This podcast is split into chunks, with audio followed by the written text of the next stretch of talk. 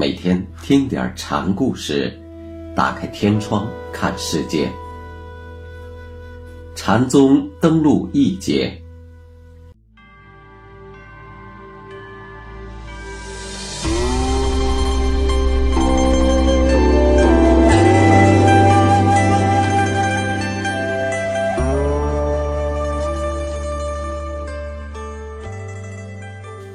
今天给大家讲五台隐风禅师的故事。第一个故事的题目是“只懂那个”。五台山的禅师邓隐峰的故事，在讲马祖时讲过一些。他两番去参石头禅师，都栽在了石头面前，应了马祖石头路滑的那句话。之后，尹峰便回到了妈祖门下。尹峰小的时候很笨，父母见儿子傻乎乎的，不像有大出息的样子，便由他去出家当和尚。俗话说：“小儿胖不算胖，小时候笨也不算笨。”尹峰后来出息成有名的禅师。是他的父母始料未及的。尹峰在性格上很犟，有一股执拗劲儿。两次参石头，可以显出这股犟劲儿。等他在马祖门下开悟，又第三次去拜访石头，其犟倔劲儿真称得上是不屈不挠。这正是。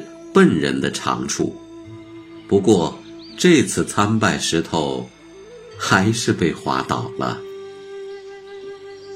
尹峰问石头：“怎样才能合道？”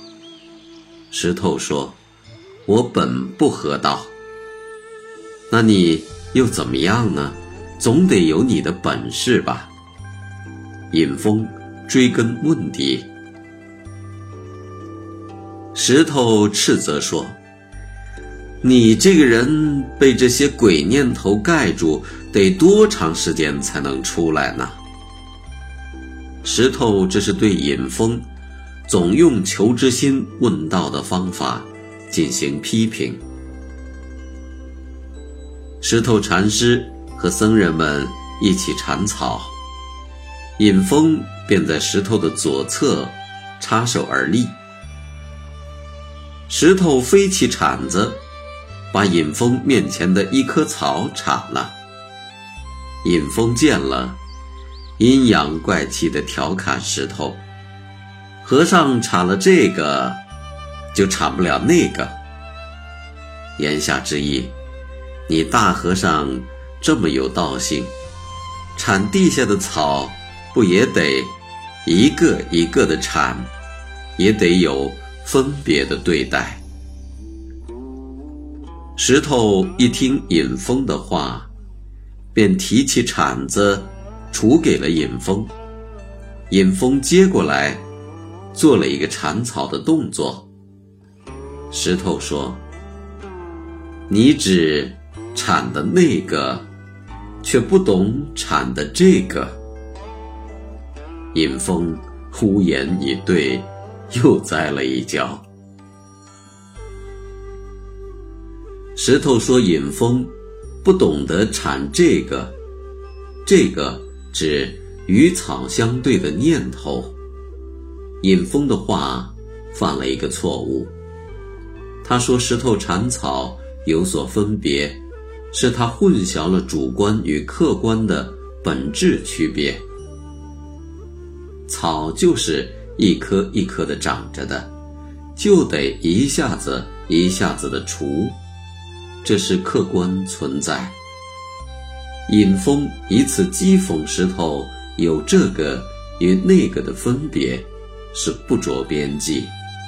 因为这个与那个的区别，不是指草的实际存在，而是指人心中的观念，或者说。